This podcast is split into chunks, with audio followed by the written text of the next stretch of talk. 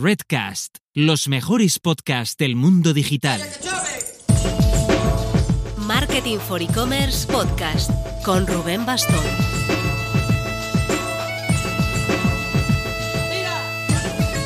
Hola marketers, esta semana tenemos muchas cositas secretas circulando.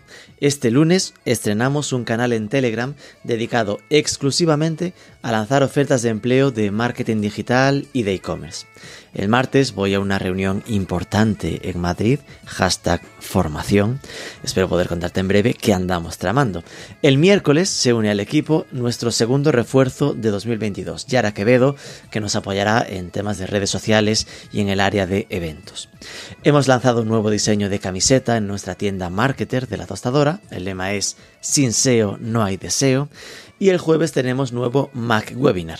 Vamos a hablar de cómo aprovechar los datos que vamos acumulando en los e-commerce para sacarles el máximo rendimiento, sea on-site, vía email o vía campaña publicitaria.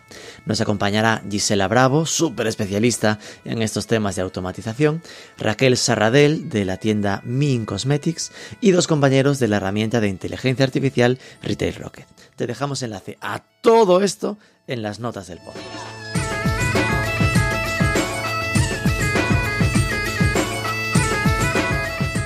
Seguro que algo habréis escuchado de un plan de ayudas de la Unión Europea, el Kit Digital. Son nada menos que 3.000 millones de euros destinados a ayudar a digitalizar el ecosistema empresarial español, webs, e-commerce, herramientas. Vamos a charlar en este programa con Tony Expósito, director de Conecta Software. Esta agencia es una de los agentes digitalizadores de este plan. Se especializa más allá de esto, en ayudar a conectar los e-commerce con programas de RP y otros sistemas, y también desarrolla tiendas online, sobre todo con PrestaShop. Vamos a pedirle que nos explique un poco lo del kit digital y también charlaremos sobre las diferencias entre los e-commerce B2B orientados a cliente empresarial y los B2C a cliente final, para entender sobre todo estas claves específicas de los proyectos de empresa a empresa. Vamos con ello. Pero antes... Estrenamos partner del podcast. A Amazon Pay y al conector Chanable se une la herramienta de pago a plazos para e-commerce Secura. Ah, que no tienes una opción para pagar a plazos en tu tienda, pues ponte a ello hoy mismo, porque sube el ratio de conversión, aumenta el ticket medio de compra y en concreto Secura tiene un modelo de aprobación rapidísimo y de altísimos porcentajes, algo determinante en este tipo de procesos. Operan internacionalmente, tiene soluciones omnicanal, así que ya sabes, échale un vistazo a todas sus opciones en secura.q.es.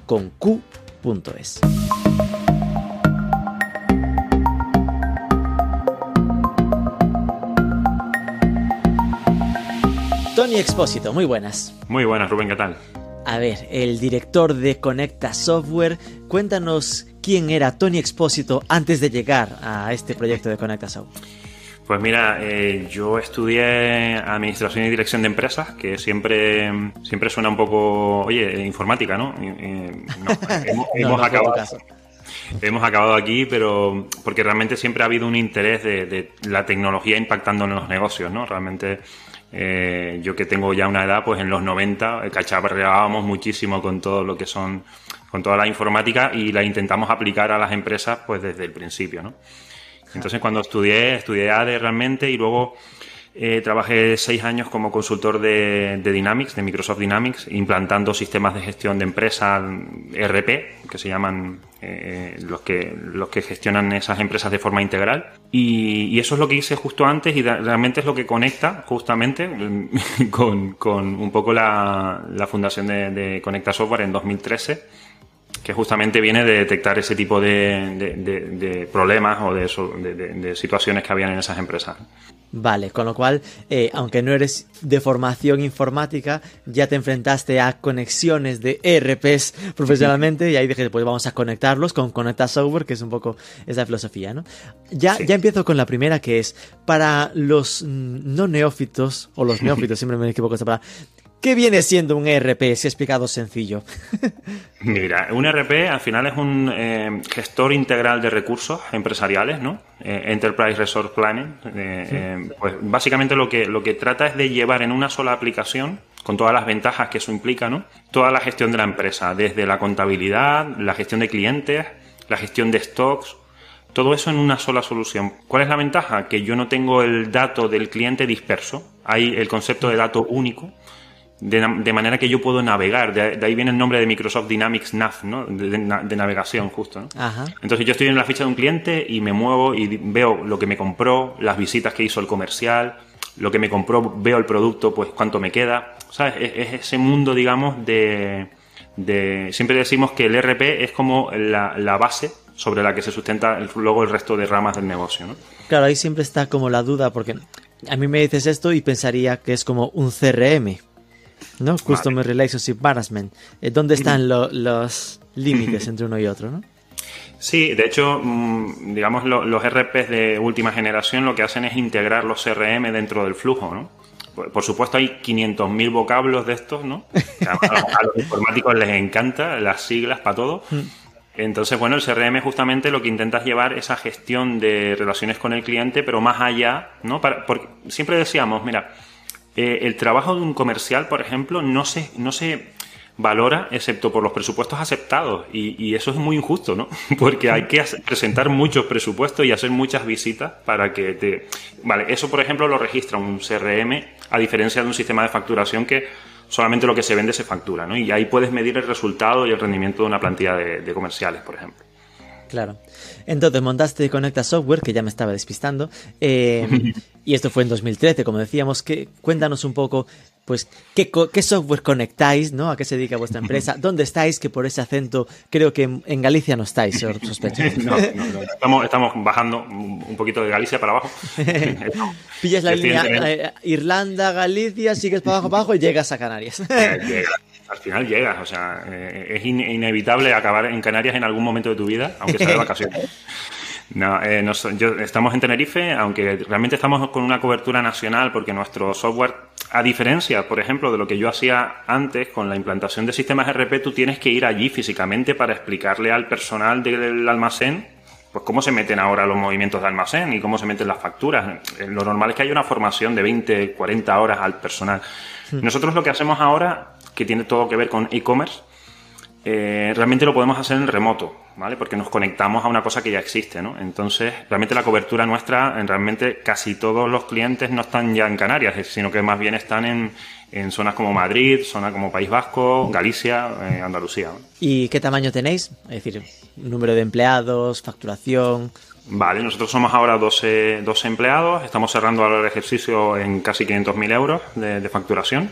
Y, nada, la verdad que siempre, siempre hemos crecido desde el año 2013, eh, todos los ejercicios ha sido siempre más facturación. ¿no? Vi en vuestra web, eh, preparando la entrevista, que ahora estabais moviendo bastante lo del kit digital, que esto recuerdo también que publicamos algo en Marketing for E-Commerce. Es decir, eh, ¿puedes explicarnos un poco qué viene siendo esto del kit digital y cómo, cómo funciona? Sí, el kit digital, eh, realmente la respuesta, digamos, post-pandémica de la Unión Europea a través de los fondos Next Generation, pues eh, se, ha, hecho mucho de rogar, ¿vale? Ha tardado pues casi un año en, materializarse, pero realmente tiene muy buena pinta en el sentido de que son eh, fondos con, con de, subvención a fondo perdido, que se llama, o sea, que no, que no es que haya una parte que soporta las empresas, sino que es un cheque de 100% de subvención hasta 12.000 euros, ¿no? ¿Para qué? Sobre todo para el e-commerce. O sea, eh, porque España tiene un déficit respecto a la Unión Europea en la que estamos en una media del 8% de empresas que hacen e-commerce eh, y el objetivo es en tres años pasar al 25%.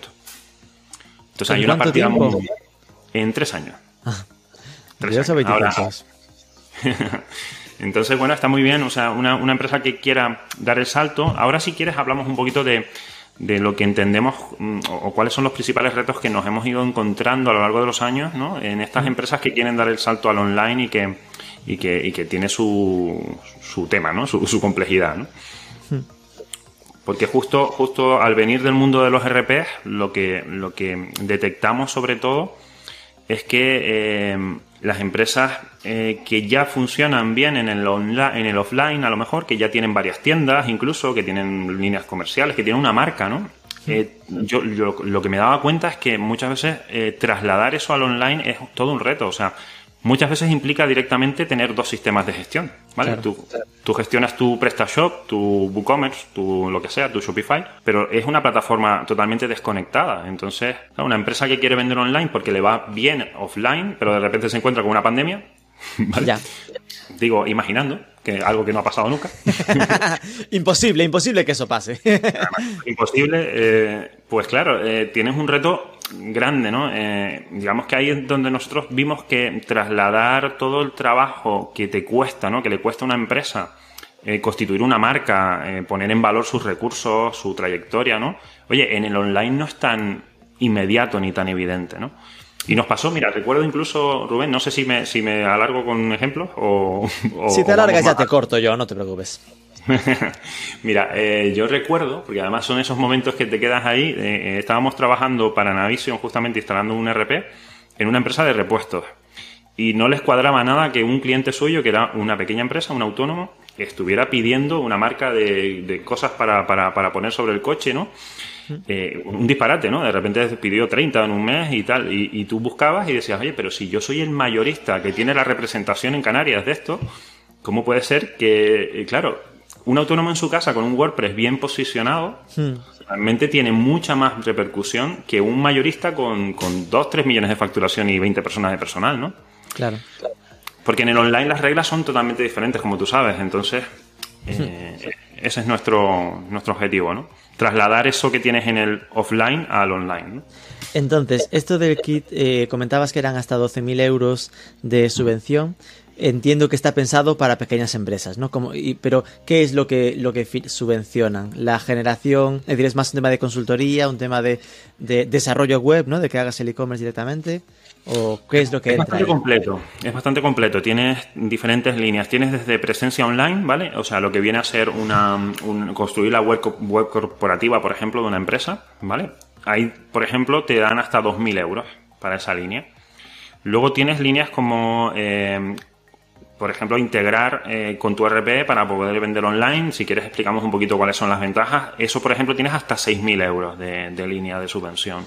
Ahí por, entenderlo, ¿eh? yo desde lo sencillo siempre sería, eres una empresa offline, ¿no? una tienda tradicional que se va a lanzar a hacer un e-commerce o algo online, pues que no tenga que tener esos dos sistemas duplicados, sino que el online se sincronice con el RP original, ¿no? Correcto, correcto, eso es. Que se sincronice y que sobre todo lo que siempre decimos, esto esto de un conector no es, me llevo el dato del mundo físico y lo subo y lo suelto ahí eh, arriba y ya está, porque hay que trasladar lo que es la lógica de negocio, ¿no? Hmm. Hay que, hay que hacer que, por ejemplo, un, imagínate, ¿no? Sobre todo en sectores como el B2B, ¿no? Que, que, vendes a otras empresas, pues a lo mejor no, no puedes darle acceso a todos los clientes a todas las, a todos los productos, porque los tienes restringidos, pues por permisos, ¿no? O, por ejemplo, cuando estás hablando de un consumidor final, normalmente tienes una tarifa, pero cuando hablas del sector que vende a otras empresas, trabajas con una tarifa por grupo de, clientes, ¿vale? O sea, son mm, puntos, digamos, que, tienes que resolver eh, para que los dos sistemas se, lleven bien entre sí, ¿no? Y se automaticen, ¿no? Entonces, este tipo de, conexiones que nosotros tratamos a empresas que venden al consumidor final pero digamos que también en mayor cantidad incluso a, empresas que venden al sector um, profesional. Hacia eso, hacia eso iremos. Pero me decías, presencia online, integración RP, ¿hay alguna línea más? Sí, eh, por supuesto hay mm, también temas de todo lo que tiene que ver con la facturación propia normal de la empresa también se cubre por, eh, este kit digital. Imagínate una empresa que está facturando con, un sistema muy primitivo, con, con, Excel y con pues, ese tipo de cosas, ¿vale? Porque se trata de una digitalización eh, básica, ¿no? que, que, todas estén, ¿no? Redes sociales, por ejemplo, una cosa que es muy interesante, lo dijiste antes, los CRM, ¿vale? También se cubren Ajá. para para empresas que tengan una buena, eh, digamos, un, personal de ventas eh, y, que quiera gestionar todo ese trabajo, todo ese esfuerzo preventa. Y luego una parte muy interesante también, Rubén, que es el Business Intelligence, ¿vale? Para, hacer análisis de negocio potente. Eh, que esto ya hay muchas empresas a las que les costará acercarse, ¿no? Ya no es algo tan básico. Me dice redes sociales, CRM, ok, pero Business Intelligence ya es... Uf, ok, hay que pensar un, pasito más, ¿no? ¿Y esto hasta qué, hasta qué plazo hay para solicitarlas? ¿Cómo va? No, de hecho se abre, todavía no se ha abierto porque ahora está el proceso. decirme, no, no, esto ya fue, olvídalo. Esto no, esto estuvo muy bien y tal el año pasado, no. Esto, de hecho estamos en el proceso en el que, en el que las empresas eh, proveedoras, digamos los agentes digitalizadores como los han llamado, eh, nos estamos validando, ¿vale? Porque no van a permitir, digamos, que cualquier empresa pueda ofrecer esto, eh, estos productos si no tienen un recorrido previo, ¿no? Eh, son condiciones de la Unión Europea de que este dinero, digamos, vaya destinado con un buen fin. Entonces, por ejemplo, una de las cosas que piden es que no sean soluciones a desarrollar, sino cosas que ya estén funcionando en el mercado, ¿no? claro, que no se desarrolle un CRM para esto. Efectivamente, eso mismo. Eh, entonces, eh, entiendo que vosotros estáis optando a ser agencia digitalizadora, pero que aún no está el plazo cerrado ni para que se puedan solicitar. No, se supone que eh, en principios de marzo, ¿vale? se ah, abrirá el plazo y además se va a abrir por el tamaño de la empresa en función al número de empleados, ¿vale? O sea, los primeros que van a poder optar son empresas que tengan de 10 a 49 trabajadores, ¿vale? Vale, habrá que estar atentos. Es decir, nos quedamos entonces con que el que nos esté escuchando, que tenga una empresa, tenga una empresa y quiera quedar bien con su jefe, que le diga, oye, que sepas que hay hasta 12.000 euros en ayudas para digitalización de la Unión Europea, que uno de los agentes digitalizadores es Conecta Software, que busquen y que se informen porque esto de marzo en adelante empezará a salir.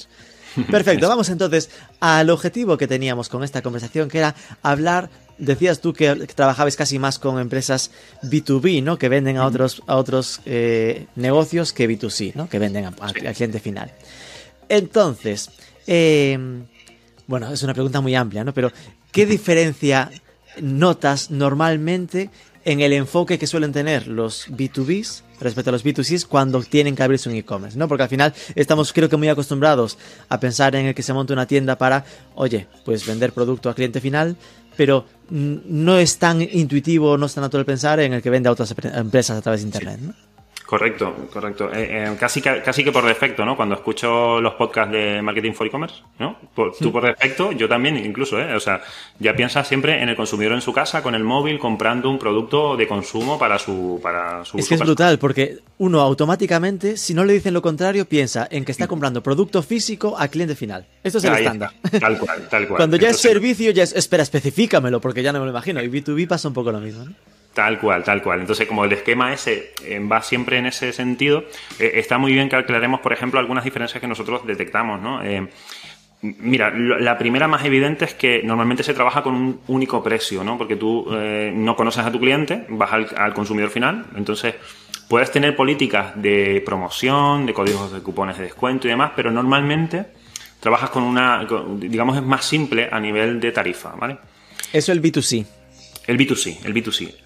¿Qué pasa con el B2B? Pues que el, B2B, que, lo que ocurre es que mm, vienes, eh, o sea, normalmente tienes una tarifa por incluso el tipo de cliente, el tamaño de tu cliente. Eh, imagínate que vendes, yo qué sé, eres una ferretería, pues eh, tendrás a lo mejor profesionales que usan las herramientas para montar sus cosas hmm. de ferretería y luego tendrás las tiendas que a su vez venden, ¿no? Porque eres un mayorista de esas tiendas pequeñas. Vale, pues seguro que manejas tarifas diferentes. Entonces, no, no me digas. No, esto no puede pasar. Ahí está, No, eso no debería pasar y tal. No. Eh, y de hecho, fíjate que cuando conectamos empresas que ya llevan un tiempo, que tienen un recorrido en el online, en el offline, como decimos, pues incluso yo todavía no he visto una empresa que no tenga negociado, digamos, algunos precios de algunos productos particulares con su cliente, porque el cliente algún, algún día le dijo, mira, que sepas que tu competencia me lo deja más barato. Entonces, bueno, pues ese tipo de cosas hay que resolverlas, ¿vale? Entonces, un cliente no puede entrar y ver un precio genérico, tiene que ver su tarifa. Y eso es que, claro, ya estoy esguizándome mentalmente que la, única forma que yo preveo para resolver esto es que no estén los precios en una versión abierta de la web, sino que solo se vean al loguearte. Por ejemplo, esa, esa, es, digamos, una solución. Tú puedes mostrar un precio, mm, digamos, genérico, ¿vale? Que será el más caro. El más caro, por supuesto, a partir de aquí todo mejora, ¿no? Claro. Eh, y luego, como tú dices, por supuesto hay una zona de logueo, ¿no? Eh, ¿Qué pasa? Que, fíjate, te lo digo por ejemplo, ¿vale? Nosotros tenemos clientes que venden a, productos para mascotas, ¿vale? Que venden clínico y que venden no clínico, ¿vale? Lo que es alimentación, eh, juguetes y tal. ¿Qué pasa? Que los clínicos tienes que tener un permiso. ¿vale? Tienes que tener un permiso para poder comprar ahí. Tú, tienes la capacidad de restringir el acceso a determinadas categorías Que esto pasa, lógicamente, en el B2B y en el B2C mucho menos, ¿no? Em, ¿Qué más cosas? Pues mira, el stock. ¿Qué pasa con el stock? Yo, por ejemplo, en un B2C normalmente no sé la cantidad de producto que tengo. Me puedes hacer un indicador semafórico a lo mejor para apurarme y decirme, me quedan las últimas unidades y tal, ¿no? Ya. ¿Qué ocurre? Que en el B2B, pues a lo mejor sí que te interesa, por lo menos, a lo mejor no le dices exactamente tengo 500 unidades, ¿no? Pero sí que le das una información un poco más precisa y, y hasta dónde puedes pedir. O, por ejemplo, trabajas con packs, ¿vale? Que es una cosa también. Oye, yo no te puedo vender uno, te puedo vender seis o doce. Claro, que al final esto es, eh, en el B2C no suele hacerse porque por defecto presupones que va a, comprar uno. Ahí está. Es decir, que es como, se prevé que tú comprarás uno, dos, cinco, pero en el B2B estás jugando con que igual te compra mil, mil quinientos. efectivamente, efectivamente. Son esas pequeñas diferencias, ¿vale? Por supuesto, el B2C, por ejemplo, tiene el problema, o la, digamos, la, dificultad de que cada vez que se da de alta un cliente, eh, hay que incorporarlo al sistema, hay que crear un cliente nuevo, ¿no? Eh, mientras que el otro muchas veces en el B2B es más sencillo, porque tú al cliente normalmente le tienes que dar de alta, entonces ya existe, digamos, tienes una base de clientes menos abierta, digamos, ¿vale? Son esas pequeñas cosas que... Vale, es decir, que en el B2C lo habitual es que sea lo habitual. Podrías ser un gran fidelizador, pero hay mucho, eh, está muy pensado para que se den de alta en el momento de comprar y en el B2B estás más acostumbrado a que si, si ha entrado aquí es que ya ha habido un comercial que lo ha llamado antes, que le ha hecho la ficha y que está todo cerrado, ¿no? Por ejemplo. Y luego hay grandes cosas que tú puedes automatizar y, que puedes facilitarte mucho la vida, tanto a ti como al cliente. Por ejemplo, cuando viene el enero en todas las empresas y viene el 347 famoso que te tienes que descargar las compras que le has hecho a una empresa, ¿vale? Que eso tú lo tengas disponible en un área y no tengas que estar llamando por teléfono, mandando mails eso es una cosa que yo estoy seguro que alguien que esté mandando el 347 este año lo escucha y dice, eh, por Dios, eh, sí. vale, que simplemente es descargarte en un formato que Hacienda te exige las compras que has hecho de un proveedor, ¿vale? Para que tú lo puedas reportar. Vale, el estar pensado para empresas, esto, claro, yo como como, en plan, al final, como, como negocio, ¿no? Es decir, es algo que sufro pues cuando tienes los gastos, ¿no? Gastos de viajes o lo que, lo que sea, que tienes que ir uno por uno recuperando y pidiendo las facturas, cuando de repente un player del, de cualquier sector te dice, eh, yo te hago mensualmente factura de todo lo que me has comprado, te cambia la vida. Efectivamente. Al final son pequeñas cosas que añaden valor a tu, a tu, a tu cliente. Eh, a ti te descarga también trabajo administrativo, porque eso también es importante y se puede automatizar, ¿no? Por ejemplo, nosotros usamos muchísimo en el B2B, por ejemplo, los, pedidos, digamos, basados en históricos de consumo. O sea, si tú al final eres una empresa que, que compras, yo qué sé, eh, golosinas, ¿no? Y tú tienes un estanco, pues tú normalmente vas a hacer pedidos de reposición basados en lo que ya compras. Entonces no me hagas pasar por todo un catálogo añadiendo 20 productos, ¿no? Sino recupérame incluso con propuestas en base, con las unidades incluso calculadas, ¿vale? Todo ese tipo de cosas nosotros las hacemos mucho para el B2B, ¿no? Vale, hasta aquí hemos apuntado cinco diferencias eh, en precio, stock, en cliente, ¿no? Que se da de alta versus el que ya suele estar activo en el sistema, lo de la facturación para empresas y sobre el tipo de pedido, ¿no? Pedidos nuevos, random o diferentes en B2C y que suelen ser recurrentes, repetitivos y que se trabaja sobre la base del anterior en B2B. Vale. Y esto sobre tecnológicamente, ¿qué cambia? Es decir, ¿con qué plataforma se hace o cuál soléis escoger vosotros a la hora de, plataformas de e-commerce y así? Sí, nosotros, nosotros realmente somos un partner Platinum de PrestaShop. Eh, digamos, no nos ata eso a que podamos conectar otras tecnologías, ¿vale? Eh, lo que pasa que sí es cierto que PrestaShop reúne algunas características, sobre todo si eres B2B, que, digamos, se parecen mucho en potencia a un RP, ¿vale? PrestaShop está diseñado casi como un software de gestión, no como una web, ¿no? Hmm. Mientras que, por ejemplo, WordPress con su WooCommerce, pues se nota que es una evolución de un sistema web que tiene además un plugin muy bestia que se llama WooCommerce. vale. Claro. Pero digamos que no es tan óptimo cuando quieres hacer cosas complejas, ¿vale? Por supuesto se puede conectar y cuando estamos hablando de... Muchas veces cuando el cliente vende B2C, ¿vale? Eh, no hay problema. O sea, tú conectas, por ejemplo, un, un SAGE con un WooCommerce. No hay ningún problema.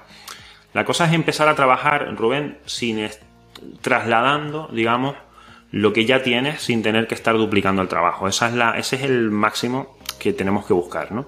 Hmm. Y yo siempre digo, cuando... Dime, perdón. No, entonces que eh, trabajáis de punto base, ¿no? PrestaShop, que es el que mejor conocéis, que versus WooCommerce, ok, pues a WooCommerce se notan ciertas limitaciones en este sentido. ¿Habéis probado otros? Estoy pensando en un, no sé si últimamente Shopify, ¿no? Que se habla mucho de él como plataforma, como la veis eh, para B2B.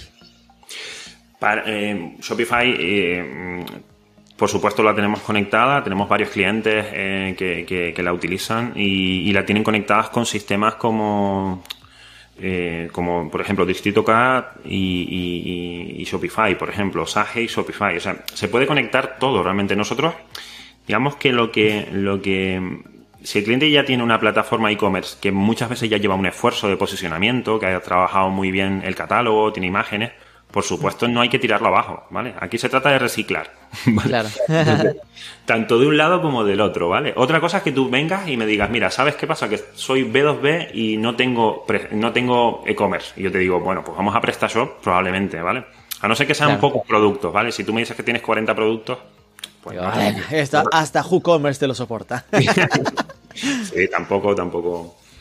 Tampoco necesitas. Depende un poco de la funcionalidad, ¿no? Pero y claro, entiendo que en vuestra filosofía eh, desarrolláis ¿no? Eh, el e-commerce y esa especialidad que tenéis está en la de conectar lo que desarrolláis con ese ERP que ya tiene ese, ese espacio ERP que ya tiene trabajando en offline el, el negocio, ¿no? Sí. ¿Cuáles son los ERPs mm, así que puedan que, podamos jugárnosla a ver si nos suena este, ¿no? Porque no es algo que sea tan conocido pues, ahora mismo, ¿no? Comentamos al toque, WooCommerce, PrestaShop o, Shopify. En RPs, ¿cuáles serían los de referencia? Bueno, seguro que, seguro que nos suena SAP, que nos suena Dynamics de Microsoft, nos suena Sage, seguro. Y luego ya mm, un poquito más complicado, ¿vale? Nosotros conectamos cosas tan antiguas como S400 de IBM, ¿vale? Una cosa que es tan antigua que es pre-Windows. Pero ¿qué pasa? Lo que pasa, Rubén, que es que las empresas grandes les cuesta tanto cambiar. Cuanto más grande, más difícil cambiar. entonces, justamente, si tienes ese 400 eres un, cliente que te ha ido muy bien, excepto en informática, eh, lo digo de broma, Te, ha ido, te, ha ido, muy bien a nivel de negocio y entonces tienes una cosa muy grande conectada. Nosotros tenemos clientes interesantes, muy interesantes con AS400, ¿vale? ¿Qué otros sistemas? Pues Factusol, que le suena a todo el mundo por ejemplo, eh, SQL Pyme, eh, conectamos 27 RP realmente ahora mismo. Claro, ahí sería el RP en el que esa empresa está trabajando pues su facturación, su stock, donde tiene como toda la contabilidad de, su negocio. Cuando eso da el salto a e-commerce, lo que necesitas es que cuando caiga un pedido de la tienda online, automáticamente se reste del stock de almacén, por ejemplo. ¿no? Supongo que es este tipo de historias, ¿no? Ese tipo de historias, tal cual, sí y que, de ahí salga la factura automática y que no tengas que hacer la parte y después liarla, ¿no? Efectivamente, efectivamente. Es automatización absoluta del sistema. Trabajar como si solamente tuvieras un sistema. Y esto eh, solo tiene estos dos players para entendernos. Está la plataforma e-commerce y está el RP y es conectarlo. ¿Es así de sencillo por entenderlo? ¿O hay algunas otras herramientas que hay que juntar? Mira, yo siempre digo, cuando, como vengo del mundo de los RP, yo, yo siempre explico que cuando me encuentro, cuando montamos Conecta Software, nos encontramos que, que tenemos tres retos por delante, ¿vale? Tenemos que hacer transacciones, porque tú al final en un e-commerce lo que quieres es registrar ventas, ¿vale? Y eso lo tienes en común con los sistemas de gestión, con los RP. Hmm. Pero ¿qué pasa con un RP? Cuando yo instalaba en Navision, nadie me decía, oye, esta pantalla no me gusta el tamaño, me gusta el logo más grande, el color.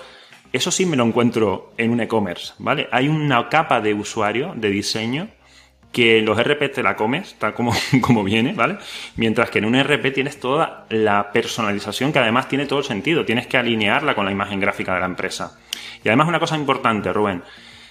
Tú con un, cuando instalas un RP, se lo das a los empleados de la empresa, que conocen el producto, que son de la casa, ¿vale? Mientras que cuando tú montas un e-commerce, pretendes que tu cliente sea el que hace toda la gestión, que te meta el pedido en tu sistema, ¿no?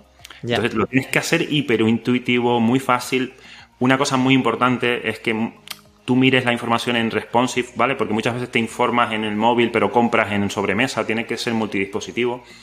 Entonces, el reto del diseño es un reto añadido a las transacciones, pero luego hay otro reto, como tú sabes, que es todo el tema de la encontrabilidad. O sea, no se trata solamente de pasar el dato para arriba, es que hay que optimizarlo para, para que el SEO eh, tenga algo más que el nombre de un producto. ¿no? Porque a veces ves algunos e-commerce y dices, esto está muy bien si, si encuentras la tienda, pero el problema es encontrarla, ¿no? Hay que enriquecer las fichas de producto, ¿no? Estaba cotilleando en la parte de, de, vuestra web, ¿no? De la parte de conectores, buscando ese listado de conectores que tenéis. Y aquí, claro, ponéis conectores e-commerce. Y tiene, vale, el conector PrestaShop son 3.000 euros.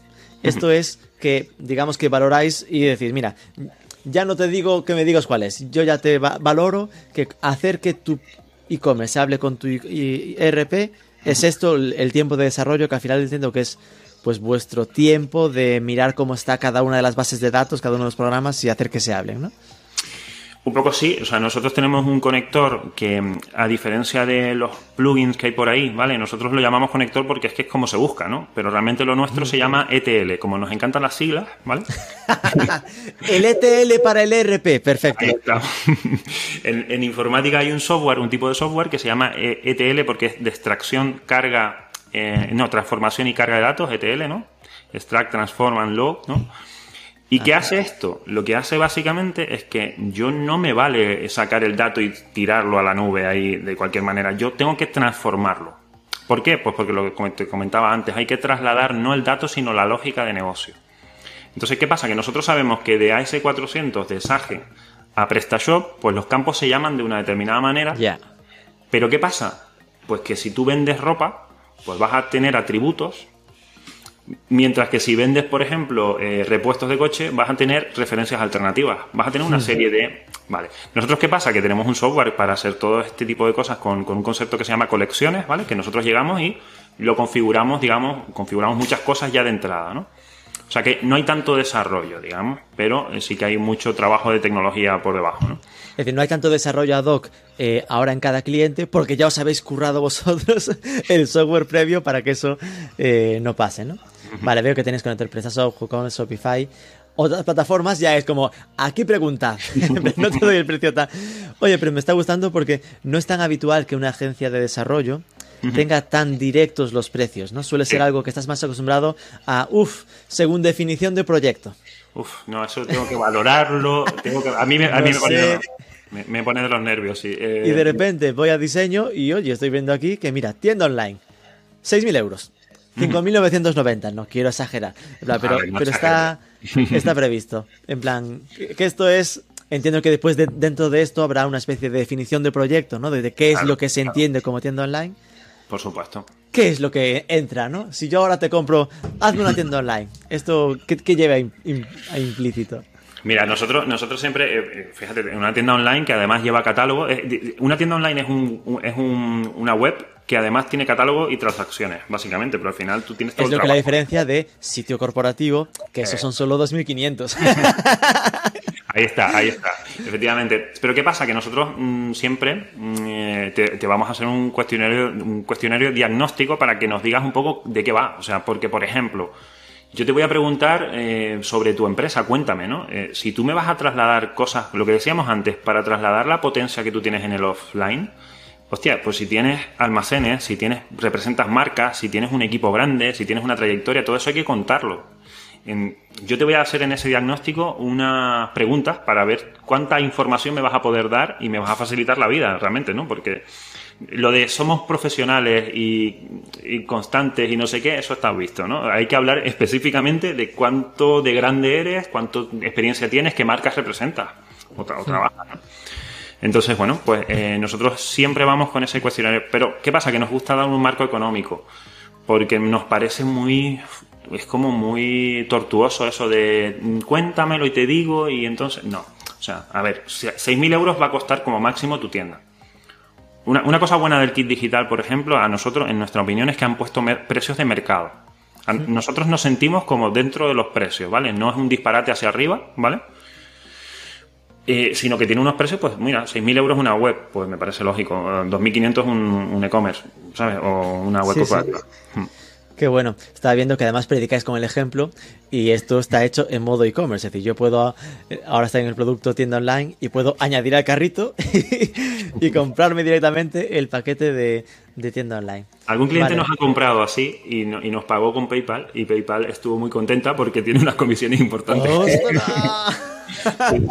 Vale, en esta experiencia que me comentas, ¿no? Pues de esas diferencias de, entre B2B y B2C, ¿qué tipo de sectores eh, notas como más pujantes a la hora de trabajar el B2B en digital? Porque, porque entiendo que eh, en general no todo el mundo ve la visión directa de orientación a público final, pero el gestionar la relación con otras empresas a través de, venta online entiendo que no cae de cajón eh, para todos, ¿no?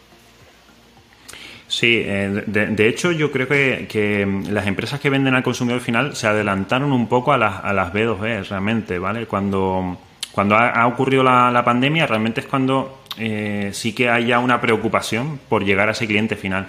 Nosotros, por ejemplo, eh, hay un tema delicado, Rubén, que es que si yo le vendo en la actualidad a un cliente minorista porque soy un B2B, ¿vale? Porque soy el mayorista de una marca, yo si me salto y vendo al, al, cliente final, en realidad estoy compitiendo con mi cliente de hoy. Ya.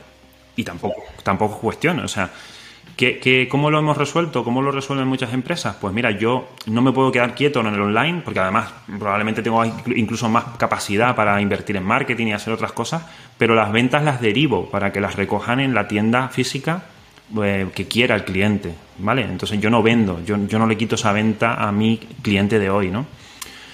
Porque mm, digamos que está el, el, B2B, el B2C, pero también está el D2C, ¿no? El distribuidor directo al, consumidor, ¿no? Mm. Que también se, hay también, no, por, por, palabras ya sabemos que no, nunca faltan. También está el B2B2C. de negocio a negocio y a cliente. Eh, no, a ver, esto que comentas es un, un, debate muy interesante, ¿no? Porque yo creo que en general, a nivel de Internet, la tendencia natural está en el saltarse el intermediario, ¿no? Es decir, que eh, lo hemos visto en muchos sectores, tardan más o menos, pero acaba pasando. Es decir, ahora estoy recordando, por ejemplo, Cape Home, ¿no? Cape Home no dejaba de ser una empresa que hacía muebles hacia otros, eh, otras tiendas, ¿no? Que la vendían al consumidor final y que acabó creando una marca propia para venderlos él directamente, ¿no? Claro, tuvo que crearse una marca diferente. En no estamos diciendo que en la web de X eh, también vendiese a su tienda y después a la cliente final. Pero no sé si esto os lo encontráis, ¿no? Clientes vuestros que tengáis dos webs, la web en la que hacen el B2B y la web en la que están empezando a hacer su marquita para cliente final. Mira, eh, hace muy poco tuvimos una reunión con un, ya, ya no con un distribuidor, con un fabricante de electrodomésticos, ¿vale? Eh, que fíjate que, está, que, evidentemente lo que, la preocupación del distribuidor no es tanto competir con su, con su cliente, porque realmente están cómodos en esa posición, ¿no? Sino que, que, se queden cortos, ¿no? Que, su, que no tenga, digamos, clientes que a su vez estén tomando la iniciativa en la parte e-commerce, porque evidentemente va, va a ocupar una parte del, del mercado, ¿no? Entonces, yo considero que es muy, muy importante que esa reflexión, a lo mejor, en lugar de hacerlo un poco escondidas con marcas, eh, con nuevas marcas y demás, seas abierto y digas, mira, eh, ¿cómo podemos fusionarnos? ¿no? Y, oye, a lo mejor si yo voy a invertir en captar tráfico online, que, que es una cosa que deberían, digamos, que hasta ahora hacían ustedes, pues a lo mejor los márgenes bajan en las ventas que yo te doy, ¿no? Pero mm, Mm, hay que competir con eso y en realidad em, ya no solamente se trata de conectar, estamos diciendo RPs con CRM, es que luego están los marketplaces. Que por supuesto también conectamos y que, y que tienes que ir hacia ahí. O sea, es que si muchas veces tu cliente, siempre decimos, esto es un canal, y hay muchos canales. ¿Van a seguir comprando físicamente? Por supuesto. Tú solamente pasaron las navidades y veías las calles llenas, ¿no? De, queremos, queremos comprar físicamente, pero también vamos a seguir comprando online y vamos a comprar por marketplaces de locales, tú sabes, ¿no? Que han surgido muchísimos marketplaces verticales. Es sumar, es estar en todos los sitios donde pueda estar tu cliente potencial, creo yo, ¿no? Es que ahí lo, das una, un paso más, ¿no? Que es, eh, tenemos en la escala de, de, valor, ¿no? El fabricante, el distribuidor y el que tiene la tienda que vende a cliente final. Pues si tenemos que el, D2C, en el fondo lo que se refiere es del que fabrica triple salto con mortal contra buzón para el cliente final. Ojo, que esto es Nike, ¿no? Sí, sí. Es decir, al final es el que desintermedia del todo y si hay que montar tiendas, se monta su tienda, propia, ¿no? Aquí, claro, el eslabón más débil de la cadena en el fondo es el distribuidor, que es este B2B que estamos comentando ahora, ¿no? Mira, eh, yo, que vengo de, de, ADE, justo, eh, yo me, acuerdo en el año 99 Bill Gates sacó un libro que se llama Los negocios en la era digital, ¿no? En el capítulo 4 habla de que el intermediario o añade valor o muere con Internet, porque Internet lo cambia todo. Año 99, ¿eh? y ahí dijiste, tengo que montar una empresa de conectores. esto, esto visto para adelante, ¿no? no, es que realmente, sí es verdad que lo que, lo que sí te dice es que tienes que añadir valor. Lo que no puedes, digamos, es Exacto, esa, esa, es la cuestión, ¿no? Entonces, bueno, lo están haciendo muy bien muchos, muchos distribuidores y, transformándose en consultores prácticamente, porque ah, te acompañan, ¿no? Es que era lo que te iba a preguntar, pero me acabas de matar la pregunta al decir esto, ¿no? Porque decía, vale, y en esto que dices, claro, en el fondo, ¿cómo, cómo consiguen ¿no? mantener ese aporte de valor? Eh, en esa capa. Y me acabas de comentar, pues sí, es decir, en el servicio, que yo creo que es algo que además pasa también el B2C, ¿no? Es decir, que al final en esa en esa sensación de que le estás ayudando al cliente a que tome la decisión eh, correcta, ¿no? Eh, ahora se llama experiencia porque suena como mucho más mono, ¿no? Y entonces hay muchas tiendas que te montan el espacio donde tú pruebas el producto, ¿no? desde tiendas de deporte, ¿no? Donde ven y pruébalo y después ya te lo, ya te lo compras, ¿no? O sea, prueba la pelota, prueba los, los tenis. Por supuesto, ahora se llama experiencia, pero se puede llamar, por supuesto, acompañamiento, consultoría, formación. Nosotros, por ejemplo, en, la parte, en lo que nos toca a nosotros, siempre decimos que nosotros no vendemos eh, consultivamente, somos unos pesados, somos, somos formadores, o sea, tenemos a, personal que cuando termina la venta prácticamente es equivalente a seis horas de curso de no sé qué, ¿no? Porque hay que explicar, o sea, es un producto complejo, y, necesitas explicarlo. Entonces yo creo que esa es la clave mm, muchas veces del, del negocio, añadir valor eh, adaptando, o sea, de todos los productos que me ofrece el fabricante, ¿cuál es el, que encaja en mi caso? Ese es el trabajo del distribuidor intermediario. ¿no? Y eso en la web, porque entiendo que es un trabajo que al final es más fácil visualizarlo en cada comercial, cada eh, persona del equipo, en la web es algo que se nota, es decir, que conseguís transmitir. Mira, en la web es súper importante trabajar cosas como los atributos Em, que te permiten hacer una navegación mucho más, atributos y características, ¿no? Siempre ponemos el ejemplo de una empresa, por ejemplo, que vende fitosanitarios, productos de jardín, ¿no? Vale, yo no, a, mí no me digas el nombre del producto, el componente solamente porque me matas, ¿no? yo tengo la uva y tengo una plaga de no sé qué o quiero un fertilizante, ¿no? Imagínate que tengo, lo, tenemos con un cliente, ¿no? Tengo esta, este, esta planta y esta plaga. Dime qué tienes para eso.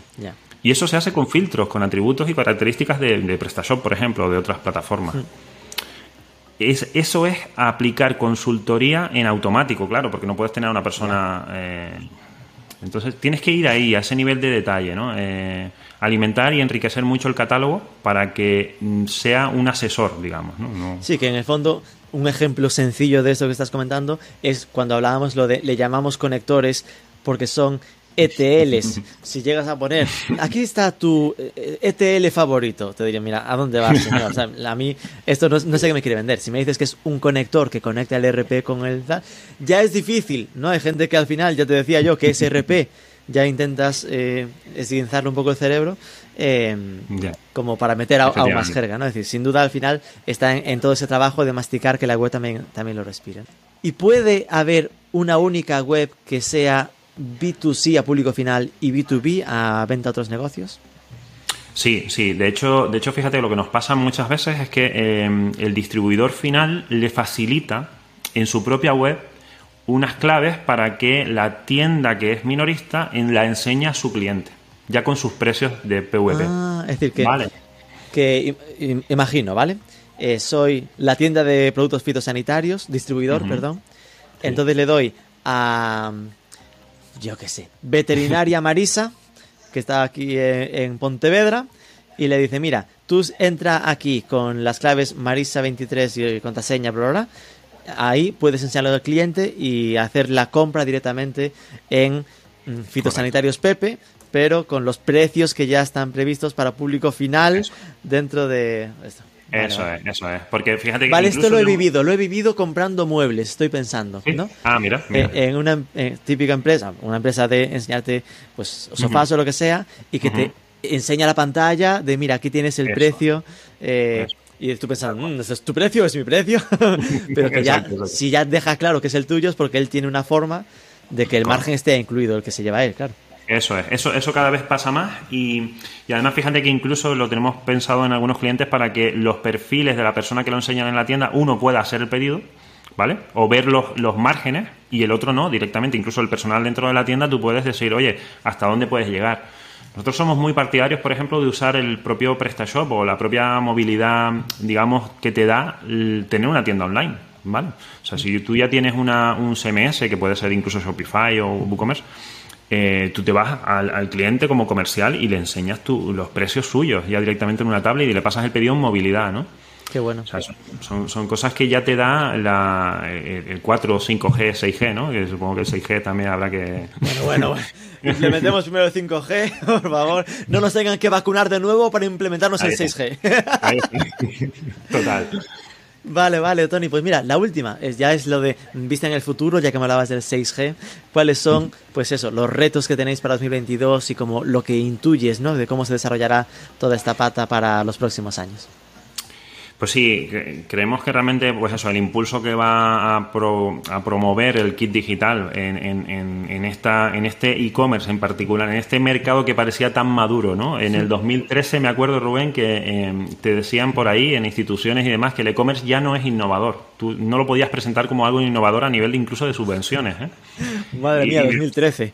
2013, ¿eh? y entonces llegamos a, una pandemia y resulta que sí, que, que hay un mogollón de empresas, la mayoría, el 90% del tejido empresarial en, español no tiene un e-commerce desarrollado. Entonces, el futuro, el futuro es, yo creo que aprovechar esta, esta, esto que quiere además hacer Europa, que es posicionarse como alternativa a pues Estados Unidos, China, eh, y tiene que potenciar muchísimo, ya no solamente las empresas finales con el e-commerce, sino el tejido eh, de proveedores tecnológicos, ¿no? Entonces, todo, todo este tema yo creo que va, va a darnos unos años de, crecimiento, ¿no? Y a, las, y a las empresas un poco las va a obligar a, adoptar soluciones de e-commerce o, en este caso, pues quedarse, quedarse un poco fuera de ese canal, ¿no?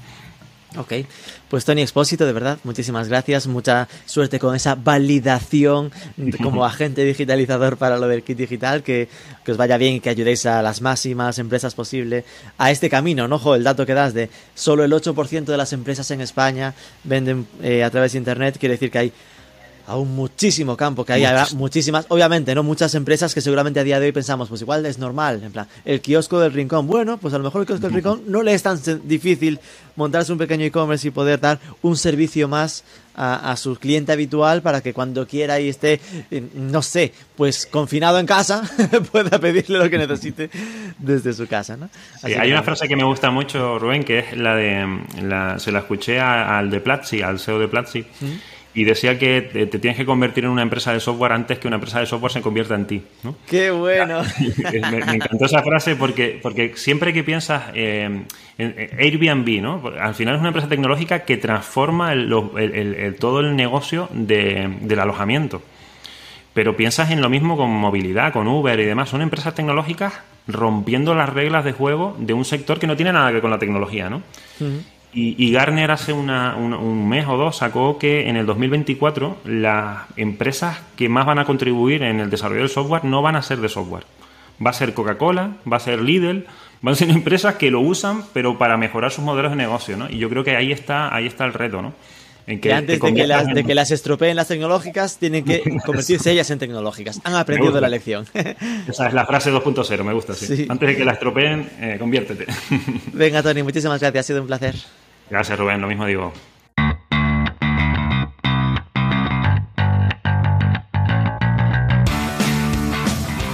ya te dejamos libre. La semana que viene ya te avisamos que se viene entrevistón. No quiero gafarlo, solo diré que es una mujer y de un proyecto muy potente. Si no quieres perdértelo, recuerda suscribirte al podcast, escuches donde lo escuches. Si te ha gustado este, compártelo por redes, etiqueta lo que siempre gusta, saber que hay alguien del otro lado y sobre todo nos escuchamos el próximo lunes.